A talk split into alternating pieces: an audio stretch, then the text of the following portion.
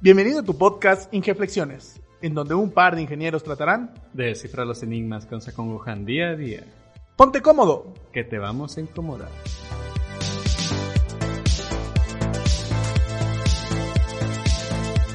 Hola, muy buenas tardes a todos. Este, bienvenidos a su podcast Inflexiones. Les saluda Luis Pruneda y Raúl Cos.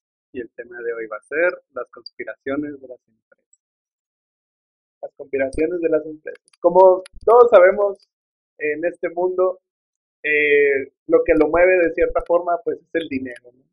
Y las empresas, pues a través de los años, de los siglos, han buscado siempre maximizar ingresos y pues, reducir costos, etcétera, pues sabemos que hace varios siglos no existían las leyes laborales que tenemos hoy en día, de limitantes de 8 horas diarias, este, 48 horas a la semana, sino que había jornadas intensas de hasta 14, 15, 16 horas por día. Sin salario mínimo. Sin salario mínimo no existía, o sea, era a consideración del patrón el pago, ¿verdad? No había de cierta manera alguna regulación y bueno, de cierta forma vamos a hablar específicamente de industrias que no solamente han eh, hecho esta cuestión de, de no tener un salario digno para su personal y explotarlos, sino que también han contratado a personal científico que hace ver a la sociedad que su producto es eh, no dañino para la salud o que es mucho mejor de lo que en realidad es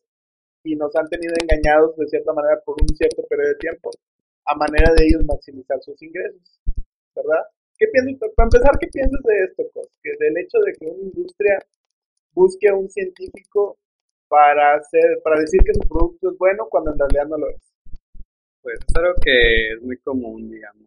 Eh, es muy común en estos tiempos porque pues las industrias siempre buscan la manera de decir que su producto es bueno para la salud, que no causa esto, que no causa otro, y de alguna u otra forma lo hacen moldeando la verdad por favor, tal vez un poco engañando a la gente. Y yo creo que todavía lo seguimos viendo y no necesariamente industrias muy grandes, ¿no? O sea, de industrias pequeñas o servicios, como el servicio ese que se anuncia por internet de que de leer cartas y todas esas situaciones que tienen bajo sustento científico o de esos productos milagrosos, ¿no? Que, que te curan todo, ¿verdad? una pastilla para bajar 20 kilos para bajar 20 kilos en una semana y que a final de cuentas pues solamente es una, una mentira. Pero hoy, específicamente en este podcast, vamos a hablar de industrias grandes que verdaderamente contrataron a personal científico, vendidos, aquellos, ¿verdad? Y que minimizaron las pruebas del, del, lo dañino que era, que era su producto. Vamos a empezar con cuál industria. Pues comencemos con un dilema que hace muchos años con lo del plomo, cómo hicieron análisis o un científico para decir que todo no era tan dañino como de verdad era. Sí, esto, eh, digo, a nosotros, a esta generación ya nos tocó que casi todo es libre de plomo, ¿verdad? Pero estamos hablando aproximadamente unos 100 años. Porque, bueno, me acuerdo que a la generación de lo que es sus papás sí les tocó algunos porcentajes de plomo. Bueno, fueron como 80 años. Bueno, entre 60, bueno, vamos a decir que fueron 60 años, ¿no? Pues es que yo creo que lo vieron los abuelos y poco nuestros papás. Sí, así es. ¿Qué incluía plomo con juguetes, gasolina, utensilios de cocina, las pinturas de las casas, las pinturas, y bueno, eh, esto a raíz del tiempo, eh, bueno, la industria petrolera eh, al inicio contrató a un científico, el cual dijo que el plomo estaba en la naturaleza, ¿no?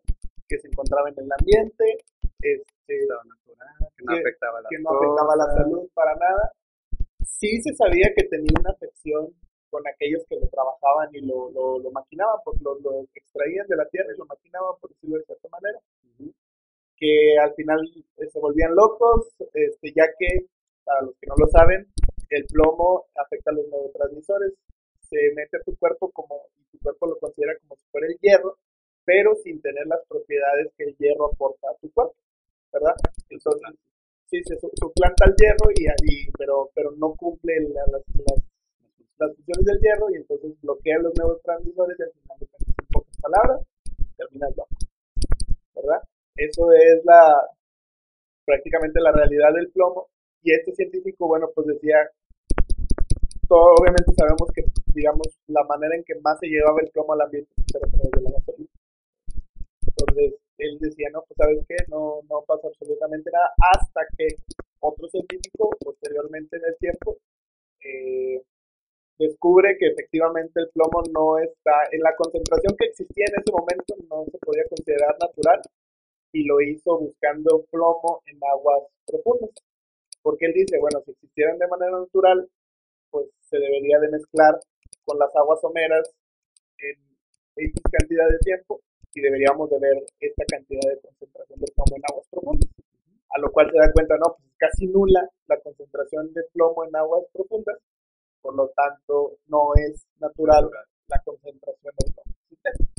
Este, y esto pues obviamente molestó a la industria petrolera, ¿verdad? Porque pues era maximizar sus costos, ya que ahora ya no van a usar el plomo, ahora tendrían que utilizar otros materiales que son más costosos para la producción de las gasolinas. Y también de eso, pues, ¿cuánta gente habrá muerto por todas esas aspiraciones de plomo? Tanto de la gasolina, de pinturas, ¿no? Toda, la sociedad en sí. Y nadie se da cuenta. Era como que algo... Porque volvemos a la cuestión de que, pues decíamos, pues es que dice el científico que, que no pasa nada. ¿Y qué sucede cuando uno como persona normal que no tiene conocimiento del asunto, pues le dice, le dicen en la tele o le dicen las autoridades que pues no pasa nada? ¿Cómo puedes confiar en ese tipo de situaciones y, y es, es, difícil que las empresas hagan ese tipo de situaciones, ¿verdad? Pero como también la gente, digamos, ese tipo no se cuestionaba tanto lo que dijeran. Pues en general, digo, sabemos que en mucho tiempo la libertad de expresión pues, estuvo diezmada por el gobernante en turno. Hace poco estaba leyendo que el, no sé si sepan algo de cultura general, pero el emperador Qin de China, China, que fue el que fue, fue el que hizo el imperio chino como tal tan grande, él hizo que quemaran todos los libros que existían en aquel entonces. ¿Por qué? Porque la única doctrina que podía llevar a cabo, o el pensamiento más bien que podías tener, era el que él se autorizaba. Entonces las escuelas de libre pensamiento, por eso muchos libros de filósofos chinos no, no hay, no existen, porque fueron quemados en aquella época. Y dicen que a los pensadores los enterraban vivos. Neta, o sea, ese tipo, a ese tipo de grado podemos darnos cuenta de que muchas veces la gente que está en el poder pues te da lo, te, da lo que como nosotros decimos aquí, atole con el dedo, ¿no? Sí. Por, claro, en este tiempo hay redes sociales, hay internet, hay manera, y realmente hay mucho acceso a la información. Mucha basura, pero hay acceso a buena información. Que era lo que yo les digo, cuando yo discuto con alguien en Facebook, de cualquier situación que se pueda dar, yo siempre les digo, yo siempre les digo, a ver, ¿cuáles son tus fuentes? no, esto tal video, tal, no, no, no, o sea, y eso lo, lo he aprendido en la maestría, porque te dicen, a ver muchachos, ustedes ya están en otro nivel, sus, o sea, sus fuentes deben de ser fuentes validadas por una institución científica, o sea, hay revistas científicas, hay eh, personas que dedican su vida y su tiempo a investigar la temática de la que tú estás hablando y no puedes ser más inteligente o no necesariamente tienes que ser más inteligente esa persona que lleva años estudiando ese tema. Claro, no quiere decir que no los puedas cuestionar, pero hay muchas veces que la gente ciega, sin nada, toma decisiones en su vida. Sí, también digamos en porque no te ha tocado que a cierta tienes que con alguien te saca argumentos de que no, vi un video de un doctor que estuvo internado y dice que pasa esto y esto, pero en realidad no es información cierta. Aunque digamos esa persona diga que tenga un cargo cosa, también como que mueven a las masas en cierta forma que no debe ser, o sea, las engañan. Sí, se me vino a la, a la mente una película eh, de Will Smith, la de Contusion, no sé si la viste. Contusión en español. Este, bueno, es una película que precisamente habla de cómo la industria de, en este caso el fútbol americano, él, él estudiaba una, una cuestión de por qué los, por qué los este, jugadores de fútbol americano se suicidaban. O sea, Ah, Bueno, en español es. Ah, bueno, esa. esa película. E, e, esa película habla, este, bueno, Will Smith protagoniza a un doctor que él dice, bueno, es que el jugar mucho tiempo fútbol americano te causa daño cerebral y hace que los jugadores se vuelvan locos y se suiciden. Y decirle eso a una industria que genera miles de, miles de millones de dólares, o sea, decirle que, que están haciendo daño a sus jugadores, que es prácticamente un matadero, o sea, porque al final de cuentas estás utilizando a la persona para su beneficio económico y esa persona va a arruinar su vida, o se va a morir. Este, y, y en la misma película es la misma historia, o sea, él da, da la pauta lo, lo citan y le dicen, oye, pues retráctate, porque nos vas a hacer perder millones.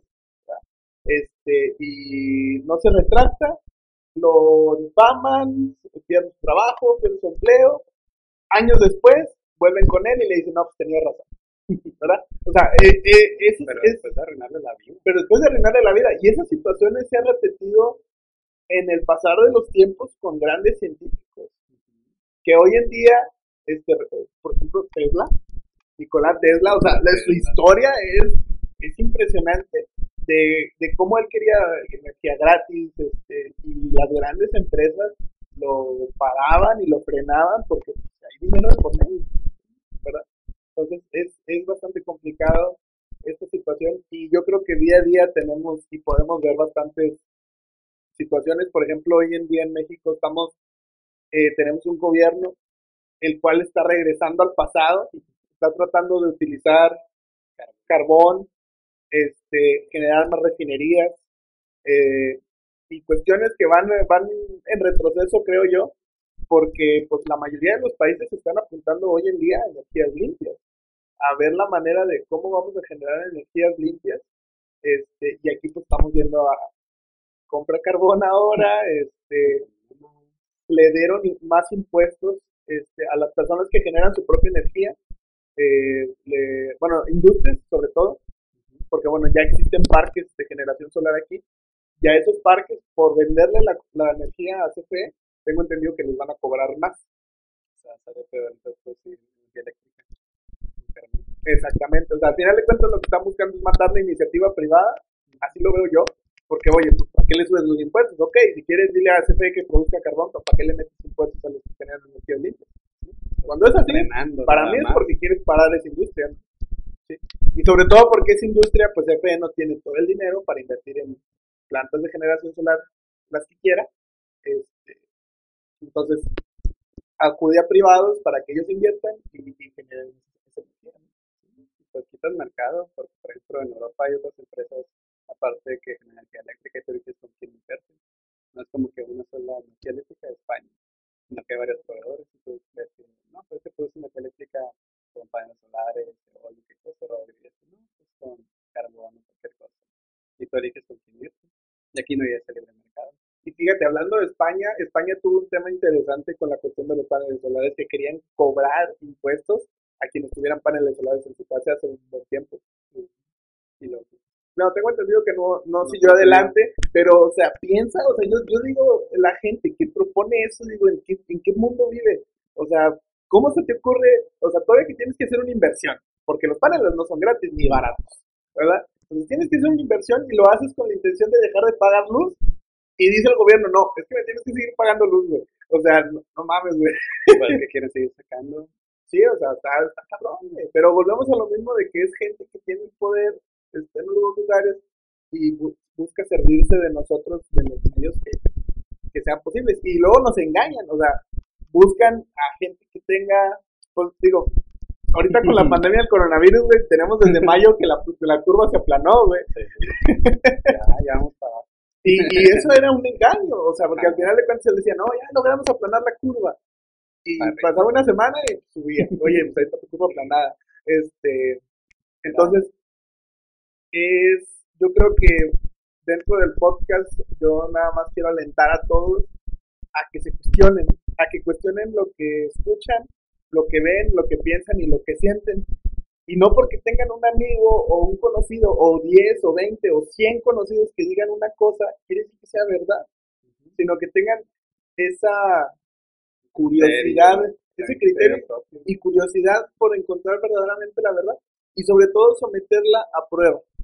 Porque ese es, ese es el gran detalle, ¿verdad? O sea, que muchos dicen, ah, es que dijo esto. ahorita qué estamos viviendo? Lo del, lo del termómetro. O sea, dicen el 5G. Eh, el 5G, Dios mío santo, o sea, las estupideces que la gente cree, güey. ¿Viste la que sacó esta última semana que están tomando un peróxido de quién sabe qué madre, que dicen que es el cura contra el coronavirus? Ha habido muchos de que la ivermectina, este, medicamentos que están diciendo que sirven para el pero vuelvo a lo mismo, y cuando la gente te lo dice, y ellos mismos lo dicen, están diciendo, o sea, no hay una fuente fidedigna que diga que efectivamente es, ni hay pruebas, ni hay... De los que me ha tocado, porque como gente así que cree mucho en esas cosas, siempre sacan como que videos o de argentinos o de españoles. española que saca así con cosas de que no, que yo soy tal estudiado y estas pruebas en tal laboratorio. Y saca un chorro de labia para convencer a la gente así. Sí, me acuerdo mucho de hace, ¿qué unos cuatro años, que vi un video de un español específicamente que agarraba una manzana y la raspaba con un cuchillo y soltaba una especie de ser. Y decía, no, este mugrero nos están vendiendo y que no sé qué. Me di a la tarea de investigar un poquito porque digo, bueno, o sea, no creo que sea de Oquis ese, eso, eso que le ponen, ¿no? Y ya después chequé y resulta que la industria de la manzana, cuando ya sacan la manzana y la preparan para enviarla, le rocían esa madre, que ahorita no recuerdo el nombre, pero sirve para conservar la manzana. Y está comprobado que no hace daño al humano. Como un conservador. Como un conservador más, por decirlo, o sea, no es tan dañino.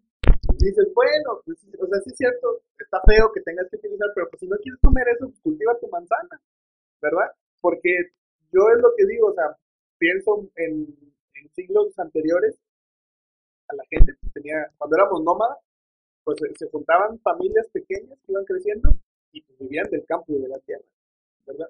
Hoy en día, pues nos estamos concentrando en ciudades y estamos delegando la cuestión de la producción del alimento a personas que se dediquen exclusivamente a producir alimento para nosotros, ¿verdad? Estamos en un, momento muy cómodo porque ya no tenemos que hacer nada. Así es. No tenemos que ir a cazar, no tenemos que ir a producir, no y eso también ha permitido que se desarrollen otro tipo de profesiones, ¿no? Pues las ingenierías, las licenciaturas, este, que pues ya son más que todo enfocadas a un industria, un mercado, a un servicio, más que al campo, más que a la supervivencia en sí del, ser humano. En la decía no nos estamos en sobrevivir, ya como tranquilamente. Sí, y eso se dio gracias al capitalismo, men. O sea, el hecho de que puedas tener todo lo que tengas, pues se da a que existe la libertad de mercado, a que hay varias personas que ofrecen el mismo producto, tienes la oportunidad de escoger lo que puedes comer o no. De hecho, pues hay, pues, de hecho hay productos orgánicos hoy en día, ¿no? O sea, son más caros. O sea, la gente que diga, bueno, es que no quiero comer este mugrero, pues, o cultiva tus cosas, o compra, compra a donde te dicen que es orgánico. No, no, no entiendo cuál es la molestia. No, es que si todos estamos así, hasta cambiarían mucho las cosas, porque digamos, si fuera muy malo eso de la cera que le echan a las manzanas, si la gente ya no lo consume, pues lo van a dejar hacer pues van a decir, no van a consumir porque se puede la manzana, tengo que hacer otra forma, buscar otro método para conservarla, y anunciar eso, al final lo van a comprar. O sea, generas como que hay una competencia entre unas productoras, manzanas en este caso, siendo tu el cliente. Porque al no tener ventas, tienes que buscar cómo volver a vender. Exactamente, y volvemos a es la ley de oferta y demanda. O sea, cuanto más, cuando más demandado sea el producto, pues mayor oferta se va a buscar darla. Y, y, a mayor demanda, pues productos son más caros a mayor oferta, los productos son más baratos.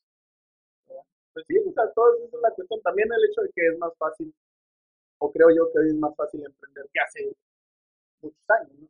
Pues sí, no te ves tan lejos. O sea, aquí en México hace 100 años, o 50 años, era mucho más difícil que ahorita. Sí, sí, o sea, eran muy pocos los que podían emprender y crear su... Era muy difícil crear una... O sea, a lo mejor era fácil, digamos, burocráticamente hablando. Hoy en día es más difícil burocráticamente. Pero había menos oportunidades de, porque la mayoría yo creo que de los emprendimientos iban hacia el rumbo de la producción. Y hoy en día puedes emprender un servicio. Los fotógrafos, eh, los diseñadores web, los streamers, los publicistas, los coaches, o sea, son servicios, servicios que van enfocados a, a, pues, a tu persona humana y a tus habilidades. Y antes, pues, ni siquiera existía el internet, Pues sí, pues tan así en la ciudad, cuánto ha cambiado en los últimos 20 años. Ha crecido bastante. Pues los límites de la ciudad eran a unos cuadras, senderos, patio, era un ranchito. Y en 20 años todo cambió. Claro, claro, pues sí va, va, va creciendo. Al final de cuentas la humanidad va avanzando, pero sí es bastante complicado y sobre todo para mí ver la ignorancia de la gente y sobre todo saber que hoy en día estamos en la época de la información, o sea, estamos a dos clics de distancia de cualquier información y la puedes, y Google tiene un Google científico, o sea, hay, una, hay un área de Google específica para que las temáticas que tú quieras las busques en revistas específicas, los papers, los papers. Pero también tenemos un detalle, que muchos papers están en inglés. Pero pues ya es, bueno, debería considerarse una cosa ya más común saber inglés. Sí, y además te lo traducen, si no sabes inglés también Google te lo traduce, o sea, vuelvo a lo mismo, se ha facilitado tanto las cosas que menosprecian la información. Es que digo que no es que menosprecian, sino que no tienen la iniciativa, tanto para buscar información como para cualquier cosa. Pero eso para mí menospreciar. Pues sí, es como cuando tu mamá te hace todo y no la quieres, o, sea, tu mamá te limpia, te, te limpia, te cambia las sábanas, te hace de comer, te da dinero y todavía llegas de, de ingrato y le dices, jefa, está fría la comida. O sea, eso, es a lo que voy. Para mí eso es un menosprecio. O sea, Internet ahí está y está lleno con un chingo de cosas muy buenas. Hasta el mismo Facebook, o sea, en Facebook te puedes hallar cosas bastante buenas que sirven para tu desarrollo personal, pero no. Ahí prefieres la vasca, ahí prefieres los TikToks, ahí prefieres estar viendo cosas que no son para beneficio tuyo. Pero es que vamos a lo mismo, no Pues sí, pero es un menosprecio a la información que existe. Pues que digo que no que lo menosprecio, sí, me que no es interés. Como a nosotros ahorita, no va a interesar algo menos Si lo tienes a la mano, sí. O sea, pues yo lo veo así como que, imagínate que llegue, o sea, que llegas a tu casa y está, digamos, la comida de tu mamá y tú no la quieres comer porque te gusta más eh, una comida chatarra. Pero se está hablando ahorita de una atención, no de un conocimiento, un, algo, un área que te interesa, no te interesa. Es diferente. Porque no es lo mismo que yo te desprecie una persona que tienes conmigo a que no quieran saber nada de la química, por ejemplo, en mi caso, no me interesa, no estoy Sé que es muy buena, sé que es la base de todo en general, no hay química, no hay computadoras, no bueno, que ya viéndolo en un campo específico que te digas, me quiero dedicar a estudiar, ok, pero bueno, hablando de la generalidad, por ejemplo, hablamos de, del, del checador de la temperatura. O sea, el hecho de que creas que te quema las neuronas no es menospreciar la información que existe que te dice que no. Pues nada más es ignorante, o sea, desconoces el tema y le crees a cualquiera. Pero, o sea, es que eso es a lo que voy, porque hay gente que le dices, es que no es cierto y por esto y por esto y por esto como quiera no lo creen, ahí se despreciaron. Pues no despreciar, porque es que es como cualquier cosa que le quieras cambiar el pensamiento a la gente.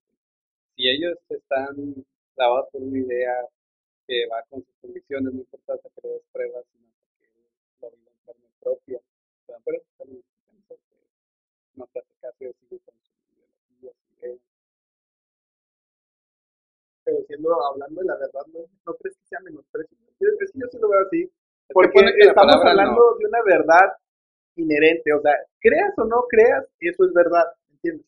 O sea, como el hecho de que no te hace nada que te chequen que lo que pasa es que tu cuerpo irradia energía y esa energía la mires. No es que te lance nada para que salga la, para que salga la temperatura. Y eso es una verdad inherente, lo crean o no los, los, los ignorantes, por decirlo de una manera. Y el hecho de que le digas la verdad a una persona y esta persona como quiera se la pase por el arco de un triunfo. O sea, no se te, bueno, para mí, sinceramente es un menosprecio a la inteligencia en general, de, o sea, de la humanidad en general. Porque yo creo que estamos de acuerdo en que, digamos, no deberían de hacer eso, pero no, no digo que sea la palabra menospreciar. Ok, Ajá, ¿cómo lo llamarías tú? Pues, pues que nada más no le da la importancia si no le das importancia, por lo menos presas. Pues nada más no te convence o no entra con lo que tú crees, tus ideales, lo que piensas, tus condiciones. Y eso está muy complicado, la verdad, porque hablar de ideales, ideas, creencias en una persona es súper complicado. Sí, no la vas a cambiar, tienes, dándole por donde, digamos, es su, punto de decirle los que son muy creyentes de cosas esotéricas, que no, no es cierto puedes poner a decirle, no son ondas reactivas como los rayos X, son nada más infrarrojo, son unas cintas de luz que no pasa nada. Pues no va a entender, no va a crear este caso, no vas a cambiar. Pues sí, pero eso, eso es lo que a mí más me molesta en la época de o ver, ver cómo las personas, de cierta manera, les dan a, tole con el dedo, a pesar de que la información la tienen al alcance de los Yo también pienso que es como que por miedo, ¿no crees? O sea, no sabes qué es, digamos, no sé, eh, ahí me pones a moverle a, un motor y ahora va a terminar de desarmar el motor porque chicas me exploten, no sé, puedo pensar eso. Pero, sabes que no. Pero precisamente para eso sí sirve la información. Ajá, pero ahí viene, digamos, mi parte de tener la iniciativa de que ah, vamos a desarmar el motor, va a ver un videito en YouTube a ver qué onda. ¿Me va a explotar? No, no me explota, con madre. Aunque no lo prenda, aunque no haya gasolina, no pasa nada. Y ahí pues es más de mi parte, pero si vamos a una persona que digamos nunca se ha interesado por aprender nada nuevo y está conforme con lo que tiene, hace sus tareas cotidianas monótonas, pues no se va a dar interesando de, de que buscar a ver cómo funciona esa pistola. Ah, pues tiene una PCB que lanza un rayo infrarrojo, funciona así, o sea, pues no, nada va a decir, oh, ahí dijeron que lanzaría rayos infrarrojos y me va a causar cáncer en el cerebro, no, no, no me hagas nada, no quiero saber nada de eso. Y se cierran, y ya no quieren saber nada. Tanto por una forma de ver su día a día monótono y ya conforme, que no quieren aprender algo nuevo. Pues sí, entonces podemos decir que es cultural la cuestión, la falta de querer de, digamos, de querer razonar qué es lo que está pasando. Y prefieres decir, ¿sabes qué? No me digas nada y se acabó. O sea, prefieres como quien decimos coloquialmente vivir en la ignorancia, ¿sí? O sea, es preferible no saber nada. ¿Cómo era? No se peca si no se sabe, algo así. Un dicho así raro, que habla sobre, o sea, que al final de cuentas si no lo sabes no es pecado, ¿no? Y yo creo que eso pasa en la gente, que es eso.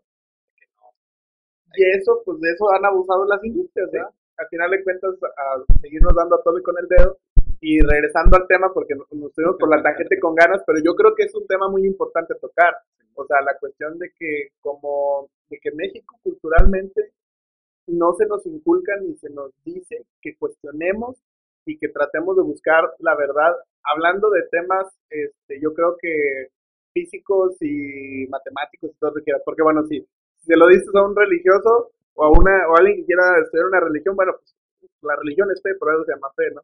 Este, ya ese es un tema por aparte, pero hablando de lo de lo de lo que es realidad, Sí, o sea, lo del día a día, lo que es tangente, las personas, las cosas, la nueva tecnología, pues inculcarnos esa esa curiosidad por saber cómo funciona el mundo de cierta manera, cómo funcionan las cosas que nos rodean. Es que ese es el único plan de la reforma educativa de competencias pues, se debe de incitar a competir, se debe de incitar a mejorar, aprender por ti solo, a tener la duda, pero pues igual no se plantea nada de eso en la realidad en las escuelas. No, digo, ya a lo mejor en nivel maestría, pues te obligan, ¿no? A aprender solo, de cierta manera. Pero digamos, de tu maestría, ¿cuántos se van más allá? No, casi nadie. O sea, yo creo, yo, yo también, y, y yo siento que es algo cultural. O sea, claro, yo lo tengo como persona esa iniciativa. Y, y créeme que fue, yo creo que esa iniciativa fue inculcada en mí por uno de los tantos mentores que he tenido en mi vida, ¿verdad? Que me decía, siempre busca más, o sea, no te quedes con, con esto, sino busca llegar a más allá de lo que sabes. Y para mí era el por qué, ¿no? O sea, el por qué y por qué y por qué y por qué y así pues llegué, llegué a entender muchas cosas. Pero yo creo que culturalmente nos falta eso. Y, y en general, yo creo que lo seguimos viendo a la hora que crías a, a, tus hijos. Usted no pregunte, nomás es así y ya. es así. ¿Verdad? Y muchas veces porque el papá no quiere contestarle por simple pereza, ¿no? Porque yo creo que la, la iniciativa de la curiosidad, pues la tenemos desde bebés. Hasta que no te quemas, dejas de agarrar la plancha. Sí, o sea, todo agarras, no por nada el bebé se la vive con la boca en la mano y agarrando todo y metiéndoselo a la boca curiosidad nata. Y crecen y crecen, pero pues ya cuando creces y tu papá siempre te calla o tu mamá de cállese, es que es así, y no te quieren explicar, pues es obvio que, que, es así. Es como dicen, mientras vas creciendo te vas malformando, te van quitando tus ilusiones, expectativas, eh, contar eso, por qué tan sencillo, ustedes, por qué de cada cosa, o hasta tener, no sé, un sueño mundial, algo así, tener esa cultura, te la quitan en una sociedad, porque a veces no te lo permiten. Sí, claro. Bueno, entonces, eh, regresamos y teníamos otro ejemplo de esta industria que ha utilizado a los científicos para darnos a tole con el dedo. ¿Y cuál era? La industria del azúcar. El azúcar, así es. Y bueno, pues en esta industria del azúcar, pues se creía que eh, al final de cuentas, no recuerdo si fue específicamente la Coca-Cola, la verdad, sinceramente no lo recuerdo ahorita cuando leí el artículo, pero al final de cuentas fue más o menos la misma historia. O sea, agarraron un nutriólogo científico que dijera que este, no hace daño, o sea, el azúcar si la metabolizábamos y no causaba obesidad, etcétera, etcétera, para seguir metiendo el azúcar en los productos. Y hoy en día sabemos que no es así y los gobiernos en general pues, tienen campañas para evitar que la gente consuma azúcar. Por ejemplo, aquí en México, que somos el país con, con obesidad infantil número uno del mundo. Y bueno, pues la verdad aquí tenemos una tradición impresionante por la coca, ¿va? Sí, o sea, la Coca-Cola y la otra vez estaba viendo un video de que creo que son 11 o 12 cucharadas de azúcar, nada más para una una coca de 500 mililitros, algo así. ¿No te ha tocado familiares así ya grandes, más de 40 años, que no comen? Sí, sí, mi abuelo. Mi abuelo en paz descanse, pero espérate, esto es algo interesante. Mi abuelo 95 años vivió, 90, casi 96, y todos los días tomaba Pero no, sí. Digamos la comida. Sí, la comida y se acabó. Pues puede ser eso, no tuvo un exceso de enfermedad, no, era todos los días. A él le dio, déjame recuerdo la enfermedad. Me contaron que a él le dio una enfermedad, ah, yo todavía no nacía, pero él durante creo que 5 o 6 años no podía comer más que pollo y coca. O sea, se comía un pedazo de pollo y coca. Agua. No, no, no, era pollo y una coca. O sea, así fue su desayuno, comida y cena, era así, no, no recuerdo ahorita qué enfermedad le dio, pero interesante. O sea, el hecho de que él haya llegado a, a tanto, yo digo que era por el estilo de vida de mi abuelo, porque siempre fue bien movido de, de cierta manera. O sea, él también era este, solucionador de problemas y al final de cuentas, Pues, es como, digamos, la azúcar es energía, es glucosa. sí, o sea, la metabolizas y se acabó. ¿verdad? Aunque es un movimiento, pues. O también los que les da el bajón de que se sienten cansados todo esto, muy mejor, pues ya, para arriba. para arriba. Pero puede ser algo más natural como un mango. El mango también tiene un. Sí, pero volvemos a lo mismo, la practicidad del día a día. No es lo mismo que tengas ahí ya comprado tus manguitos, cuánto tiempo te va a durar, a comprarte ahí una caja de lata y tenerla siempre. Cualquier momento, frío. Pues sí, al final de cuentas la industria nos ha puesto las cosas a la mano y contaminan de cierta manera y, y creamos Entonces también fin y al cabo depende de nosotros. Nos valemos a lo mismo, el criterio, el saber de las cosas. Ya sabes que te hacen una, tomarte una coca. Pero, por ejemplo, en Europa tienen una cultura bien cabrón de la, de la comida, ¿no? O sea, tengo entendido que a los niños, o sea, ellos comen y desayunan y comen ahí en las escuelas. Creo que lo había visto en Francia. Algo así, o sea, que ahí tienen chefs para hacer la comida. pero serán calidad, así como No, según yo son chefs, o sea, son cual chefs y cocinan chido la madre, y dieta balanceada y la chingada. O sea, ahí no hay de que cin- de 20 pesos para tus papas y tu refresco. O sea, que bueno, yo viví eso de niño. O sea, yo me acuerdo que mi jefa me daba 10 pesos y eran 2.50 y 2.50 para dos chetos con crema y salsa, güey, y 5 pesos para coca. güey. Fíjate que de niño nunca fui de comida chatarra. Ah, no. No, fui un niño raro porque no comía chatarra ni comía. Y en las tardes, cuando llegaba a la casa de jugar, era a huevo ir a pedirle 10 varos o 20 varos a la jefa para irme a, a la tienda por mis papas y mis refrescos con mis amigos. Sí, o sea, ese casi casi era mi rutina diaria en la primaria, o sea, de quinto, sexto, eh, primero. Yo era muy diferente. Era bien, bien correcto en todos los sentidos. De que comía bien saludable. O sea, nomás te echaste a perder en la universidad, ¿o qué? Desde la Desde la prepa. literal. Ya me cuidaba todo, todo, todo. Era como que estaba en la. Pues, Literal. Ser el hijo único, ¿no? literal de que tengo nueve primos y yo soy hermano de dos primos. Y me cuenta que ahorita mi mamá que me ponían en el portaaviones en la mesa y todos alrededor viendo, ay, lo toque, y cuídenlo, no hagan nada, y todos Qué padre. Bueno, eso sobre todo. Sí, a mí. Pero bueno, ahorita ya como tú pues, Pero sí, digo, volviendo a, a la cuestión de las industrias, eh, con el pasar del tiempo, pues nos han engañado a manera de maximizar sus ventas. Y luego ha surgido la verdad, ¿verdad? Pero ya tenemos tan arraigado la costumbre que independientemente que nos digan que nos hace daño, lo seguimos. ¿No, ¿No te acuerdas? Bueno, no sé si te tocó, a eso, de cuando era el cambio del pan blanco al integral. Sí. Antes decían que el integral hacía mucho daño y venían por blancos. Ajá. Y luego, no sé cuánto, yo digo que hace poco se acaba al contrario, que el integral es muy bueno y los granos y todo ese rollo. Y ahora se vende más caro ese y antes era más barato el integral porque era más barato sacarlo así pan, a procesarlo para hacerlo blanco. Para hacerlo blanco, sí, sí. Y ahora sale el contrario.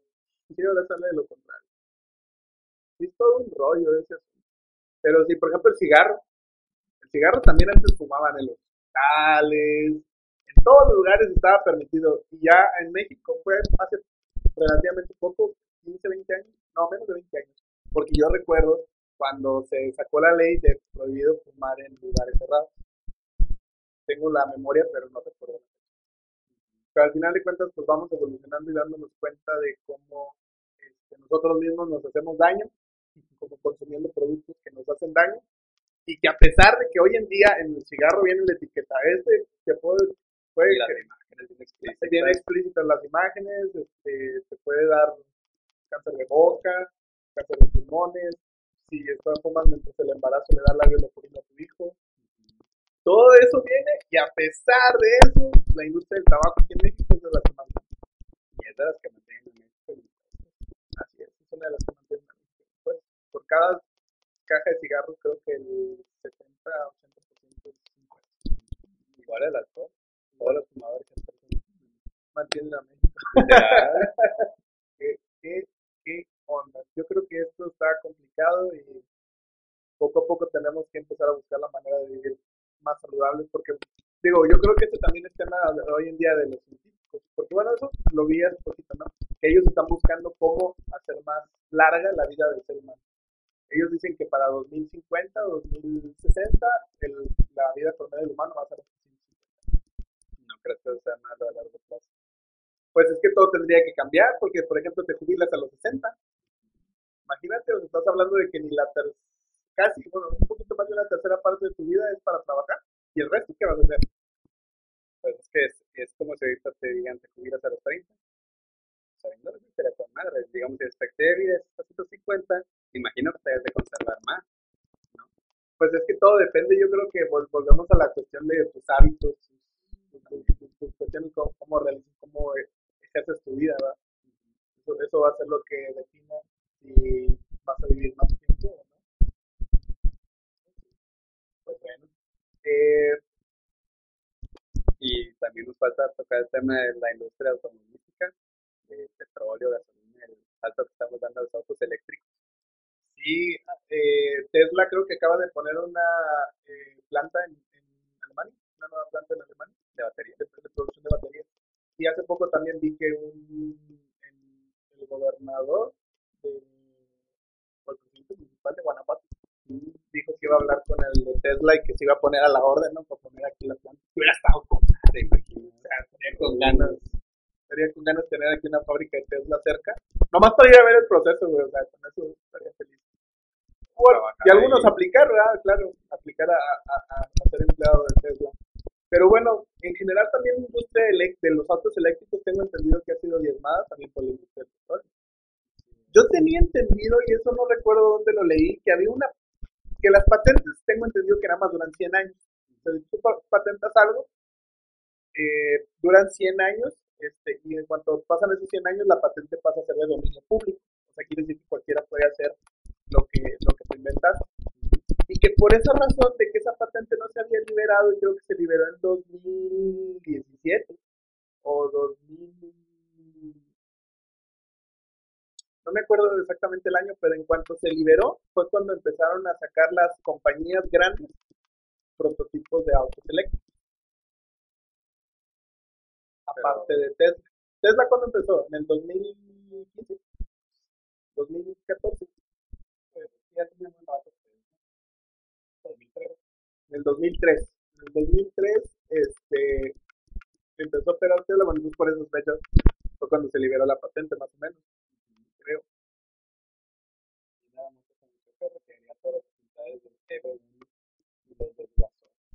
Hasta el 2003 empezó a hacer grandes compañías de desarrollo eléctricos. Sí, y porque, porque bueno, digamos que en ese momento cuando se liberaban las, esas patentes.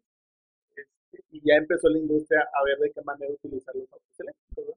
Que también el auto eléctrico, tengo entendido que también decían que era un engaño bien, bien cabrón, porque las baterías contaminaban mucho, mucho más. O sea, la producción de la batería contaminaba mucho más que la producción del carro. O sea, de, que el uso de un carro de, de gasolina por 15 o 20 años, creo. Pero eso ha cambiado, ¿no? Tengo entendido que ah, hoy en día se ha mejorado tanto como la producción de las baterías y el, y el uso y durabilidad de las baterías. Pues que era como todo, no era un campo desarrollado. Pues precisamente por eso, ¿por qué no era desarrollado? Pues porque la industria del petróleo estaba en auge, o sea, no me le muevas. O sea, no me le muevas ahorita, estamos produciendo con madre, estamos ganando lana con madre, no innoves, no nada, vamos a seguir utilizando lo mismo hasta que se nos acabe el negocio. Imagínate que en los 90 hubiera empezado todo esto, todo el boom de lo eléctrico, los carros, no hubiera existido la, la gran ciudad de Dubai. Porque seamos sinceros, ¿qué tan complicado es un auto eléctrico? Pues el motor eléctrico, ¿hace cuánto, ¿hace cuánto se inventó el motor eléctrico? Supone que desde la Primera Guerra Mundial, pero que habían motorizados. Sí, digamos motores ya más eficientes. El jaula de ardilla, que es el más conocido. Supone que en los 30, 40. 30, 40. ¿Por qué tardaron tanto en decir, vamos a meter un motor eléctrico? La batería también tiene siglos de existir. ¿no? Sí. O sea, entonces, qué casualidad que hasta ahorita, después de tantos cientos de años, que apenas están diciendo que el petróleo es que se va a acabar y que, que ya falta poquito para que se acabe el petróleo. Dicen que a los 30, ¿no? Algo así, 2030, algo así, que se iba a acabar el petróleo. ¿Sabes también por qué no lo hicieron? Por lo electrónico. Por el control electrónico. El electrónico en sí no tiene. Bueno, pues podemos decir que en los 50, 60 empezó la electrónica. Porque igual en los 40 fue cuando hicieron las aeronaves, los avionetas para lo, lo, lo, que hizo, lo que empezó el downsizing fue la, eh, la invención del transistor, ¿no? Eso fue lo que empezó con el, con el downsizing, downsizing. O sea, que todo se empezó a hacer más pequeño. Ahorita creo que el transistor más pequeño es de 0.3 nanómetros. Eh, bueno, es que sí. Va a haber más pequeños porque la fábrica TSM que produce los procesadores está pasando a de 2.5 nanómetros por AMD en los Ryzen. Está prometida para 2021.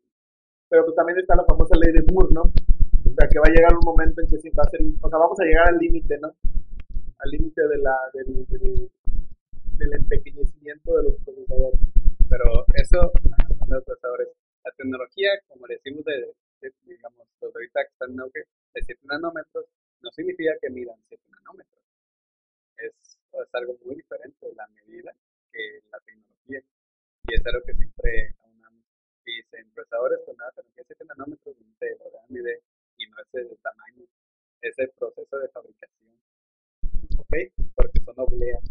Sí, sí, sí, son, yo sé que son obleas de, transistores. Y luego las unen. Pero bueno, al, al, final de cuentas, tampoco tiene, o sea, ¿qué tanto control requiere un auto eléctrico? Porque pienso yo, por ejemplo, mi jefa tiene una máquina de coser eléctrica y tiene un pedal en que poco a poco le va acelerando y va más rápido o más lento el motor. O sea, yo digo, y eso es una, es un, una pedacito de metal que se mueve en, en un área para aumentar o disminuir la velocidad. Sí, sí, o sea, yo digo, bueno, ¿qué tan, tanta ciencia debe de tener eso detrás? Es que se pudieron desarrollar a la par de los motores. Pero volvemos a la cuestión de que debido a que ciertas industrias tenían el poder, no nos permitieron llegar a los desarrollos que hoy en día estamos teniendo, porque ya se liberaron las patentes o por lo que tú quieras, ¿verdad? Porque hay más información, porque hay más, eh, digamos que las personas tienen hoy en día más poder de decisión, que también. ¿Más que? Ah, sí, del poder adquisitivo, ¿verdad? Bueno, pues yo creo que hasta aquí dejamos el podcast de hoy, mi querido Tom, ¿te parece? Bueno, y para cerrar el tema, ¿qué te quedas de este podcast? Que me quedo que las personas deben tener criterio en cualquier cosa, en cualquier ámbito, ya sea que, aunque nos esté engañando industrias multimillonarias, uno siempre tiene la última palabra en todo. Y si todos nos concientizamos, nosotros mismos podemos cambiar todo. Claro. Yo, para el mensaje final que quisiera dar es, inculquenle a sus hijos la curiosidad. Si usted no es curioso, deje que él sí lo sea y apoyen en su curiosidad. Y esa curiosidad va a hacer que sus hijos en día, cuando crezcan, pues no les den a tole con el dedo como lo dieron a muchos en mucho tiempo. Pero curiosidad sí. Sí, claro, o sea, vaya, ayúdenlos, no, no me refiero a que los dejen ir y ya, sino que cuando el niño pregunte, usted responde. Y a veces ahí conoce uno más, porque a veces el niño pregunta algo que no conoces, y bueno, pues por ayudarlo investigas, aprendes tú y le pasas la información a él. Y quién sabe, tal vez en esas pláticas pueda salir algo de nuevo.